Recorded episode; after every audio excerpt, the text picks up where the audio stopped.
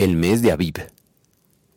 Moisés le dijo al pueblo, acuérdense de este día en que salen de Egipto, país donde han sido esclavos y de donde el Señor los saca desplegando su poder. No coman pan con levadura, ustedes salen hoy, en el mes de Abib. Éxodo capítulo 13, versículos 3 y 4. Egipto había sometido al pueblo de Israel bajo el yugo de la esclavitud por 400 años. Dios usó a Moisés para liberarlos y los llamó a ser su pueblo elegido y santo sacerdocio para que anuncien la misericordia del Señor y preparen la venida del Mesías. La Pascua enfoca en el propósito y misión del Mesías. Dios quiso que los israelitas celebren su inicio del año compartiendo una comida de comunión y dedicando tiempo para alimentarse de la palabra de Dios. El mes designado fue Abib, abril. Así el pueblo de Israel iniciaría su nuevo año con la mente puesta en cómo Dios los rescató y en el propósito para el que fueron hechos nación santa.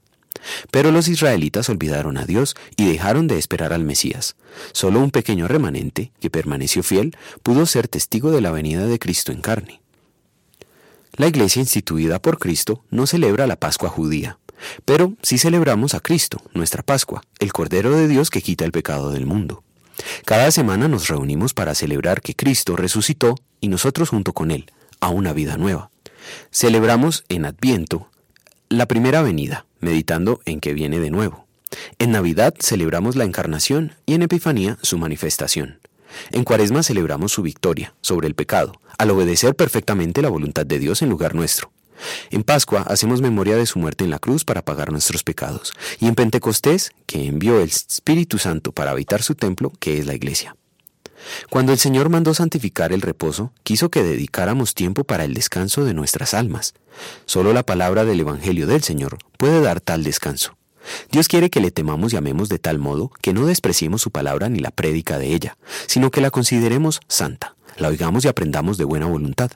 Puesto que no obedecimos perfectamente, somos merecedores de la ira de Dios. Gracias a Cristo hemos sido redimidos. En gratitud, queremos vivir con la mente puesta en su venida y estando en espera de estas cosas, procuramos con diligencia ser hallados por Él sin mancha e irreprensibles, en paz. Segunda de Pedro 3:14. Oremos.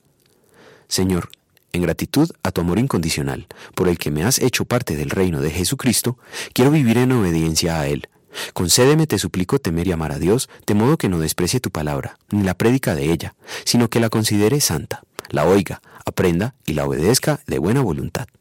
Amén.